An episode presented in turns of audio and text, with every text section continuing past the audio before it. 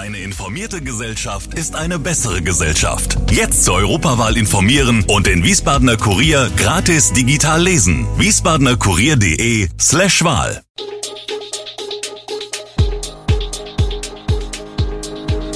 Gude, unser morgendliches News Update. Das Wichtigste aus Wiesbaden für Sie im Überblick. Guten Morgen aus Wiesbaden an diesem 17. Februar.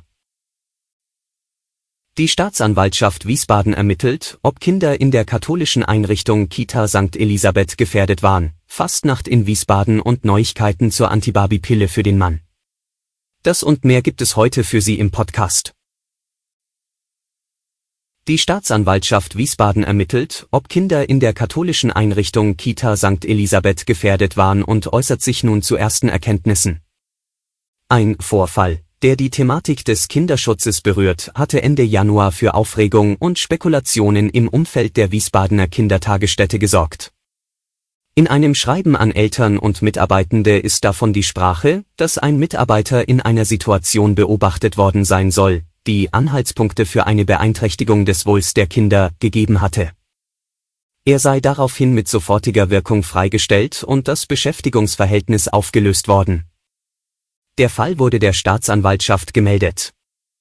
Auf Nachfrage teilt Oberstaatsanwalt Andreas Winkelmann nun mit, es gebe keine Hinweise darauf, dass es zu sexuellen Übergriffen in der Kita gekommen sei, ein entsprechender Verdacht habe sich nicht erhärtet. Dennoch werde zu Recht sehr sensibel mit dieser Thematik umgegangen, sagt er. Die weiteren Ermittlungen der Staatsanwaltschaft dauern noch an. Geschlossene Bibliotheken, volle Mülltonnen, die nicht geleert wurden, sowie Notbetrieb in Krankenhäusern und Kitas, das öffentliche Leben stand in Wiesbaden am Donnerstag ein Stück weit still. Der Grund, die Gewerkschaft Verdi hatte im Rahmen der Tarifverhandlungen im öffentlichen Dienst zum Streik aufgerufen. Auch am heutigen Freitag soll es zu Streiks in Wiesbaden kommen. Aufgerufen sind dieses Mal die Beschäftigten von SW Verkehr. Das Unternehmen geht davon aus, dass vom frühen Freitagmorgen bis zum Betriebsende um 3 Uhr am Samstagmorgen gestreikt wird. Ein Busbetrieb von SW Verkehr ist in dieser Zeit nicht zu erwarten. Die Mobilitätsinfos an Hauptbahnhof und Luisenplatz bleiben geschlossen, nur in der Marktstraße soll von 8 bis 17 Uhr geöffnet werden. Vom Streik betroffen sind auch die von der Mainzer Mobilität durchgeführten Fahrten auf den Gemeinschaftslinien 6, 9 und 33. Die Busse enden von Mainz kommend an der Haltestelle Wiesbaden Ost. Nach zwei Jahren Pandemiepause wird die bunte Jahreszeit auch in Wiesbaden wieder mit Umzügen gefeiert. Los geht es am Samstag mit dem Kinderfastnachtszug, Start ist um 15.33 Uhr am Luisenplatz. Daran schließt sich der Sturm aufs Rathaus gegen 17 Uhr an. Am Sonntag startet der große Fastnachtszug eine Stunde früher als gewohnt, nämlich um 12.11 Uhr am Rhein-Main-Kongress-Center in der Friedrich-Ebert-Allee. Dass es früher losgeht, ist der Logistik sowie der Feierstimmung geschuldet. Ist der Zug früher fertig und es auch nicht zu kalt, kann auf der Afterzugparty auf dem Schlossplatz, die in diesem Jahr um 15 Uhr mit Musik und gastronomischen Ständen startet, weiter gefeiert werden. Das Zugende ist für 17 Uhr geplant. 165 Zugnummern sind diesmal beim Fastnachtszug dabei, etwas weniger als 2020. Um die Sicherheit zu gewährleisten, kommt das erprobte Sicherheitskonzept zum Einsatz. Dazu zählen ein Fahrverbot für Fahrzeuge über 3,5 Tonnen zwischen 11 und 17 Uhr in der Innenstadt. Zudem sind viele Kräfte von Stadt, Verkehrs- und Landespolizei im Einsatz. Auch Jugendschutzkontrollen werden durchgeführt. Die Polizei in Mainz zieht eine positive Zwischenbilanz zum Fastnachtstreiben am Altweiber Donnerstag. Bis zum frühen Nachmittag gab es nur eine Körperverletzung, während tausende Narren ausgelassen vor der Bühne am Schillerplatz und in der übrigen Innenstadt feierten. Gegen 12.30 Uhr waren laut Polizei rund 9000 Menschen vor Ort. Es sei friedlich und stimmungsvoll gefeiert worden, befand die Polizei, die in der ersten Einsatzphase des Tages mit knapp 50 Kräften aufgestellt war. Gegen 14 Uhr belagerten noch immer 7500 Menschen den Schillerplatz, schunkelten, feierten, hatten einfach Spaß. Die Polizei befand, dass die Feierlichkeiten friedlich und stimmungsvoll verliefen. Ab etwa 15 Uhr wurde eine Kreuzung für den motorisierten Verkehr gesperrt, da immer mehr Besucher zu Fuß unterwegs waren. Am Rosenmontag werden in diesem Jahr wieder über 550.000 Besucher in der Mainzer Innenstadt erwartet.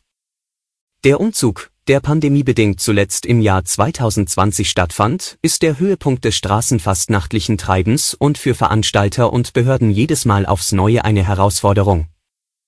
Die Polizei erwartet über eine halbe Million Menschen in der Innenstadt. Über den gesamten Tag verteilt werden rund 1000 Polizisten im Einsatz sein. Die Kritik am geplanten Auftritt der russischen Sopranistin Anna Netrebko bei den Wiesbadener Maifestspielen reißt nicht ab. Nun haben auch Pussy Riot ihren Auftritt abgesagt, ein feministisches und regierungskritisches Performance-Kollektiv aus Russland. Sie seien schockiert gewesen, als sie vom geplanten Auftritt Netrebkos und der Absage der eingeladenen ukrainischen Ensembles erfahren hätten, sagt Mitglied Maria Aljochina. Erfahren hätten sie das aus den Medien, bei der Einladung hätten diese Informationen gefehlt. Aljochina widerspricht dem Wiesbadener Staatstheaterintendanten Laufenberg auch in der Frage der Kunstfreiheit. Denn es gehe nicht um Cancel Culture gegenüber russischen Künstlern, sondern um Künstler, die Putin unterstützen.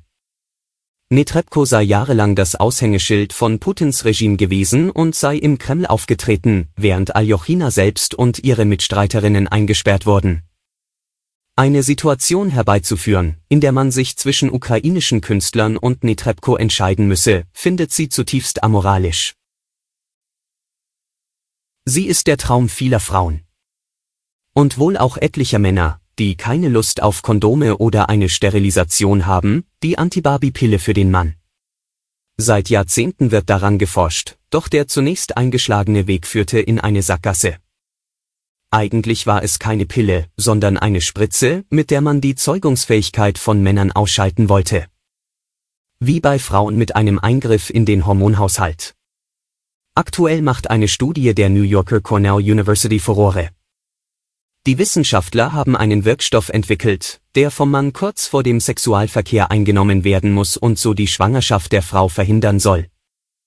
In Tierversuchen an Mäusen funktioniert es offenbar schon sehr gut.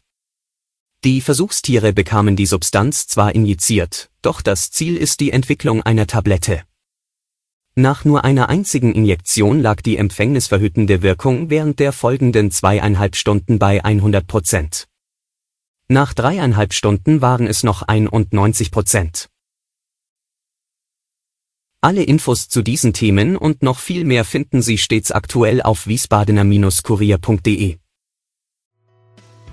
Gude Wiesbaden ist eine Produktion der VRM von Allgemeiner Zeitung, Wiesbadener Kurier, Echo Online und Mittelhessen.de. Redaktion und Produktion die NewsmanagerInnen der VRM. Ihr erreicht uns per Mail an audio.vrm.de.